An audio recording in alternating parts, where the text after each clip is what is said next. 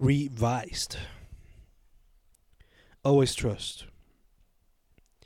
Music is worth living for, and so is a metrical composition of verses, as they'll both assist voice to restore, augment, advance, gain understanding, and more.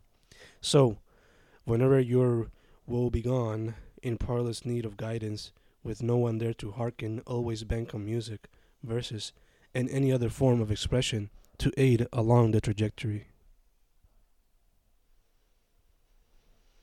And recollection. Violins advance, and so do the beats, and my wit puts a foot in globes full of anime and a recollection. Como ofrenda. Te amo y adoraría verbalizártelo en diversas lenguas, pero no lo alcanzo, solo realizo en gestos y poética como ofrenda a ti. Submerged. A painting on a wall seizes my curiosity, and I briskly get hold of my canvas to make an effort and nail my sentiments, but I'm submerged and I drop my phone to its final bite of life. Full grown. We all act babyish even in grown upness, where we all attempt to be the most full grown of full growns.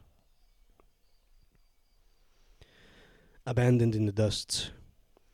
These accounts are brimming with idioms that almost all times are abandoned in the dust. Serenando. Nos ponemos al día con cada letra que redactamos, trazando todo en el registro y serenando el espíritu. Desencadena. El vórtice se desencadena y la mente se desenfrena en diversos ámbitos siempre abiertos a la mente del poeta. Todo lo interno y externo. Eras transitan y continúo aquí estropeado explorando contestaciones en la letra, pero no aparecen todas y no aparecen velozmente para poder darme cuenta todo lo interno y externo. Para pescar. No nos observamos íntimamente bastante para pescar quiénes somos con veracidad. Extender el léxico. Reexaminamos la letra e indagamos desenredos para extender el léxico, pero esto no es de un día para otro y por eso metemos pepa todos los días. Indaga registrar.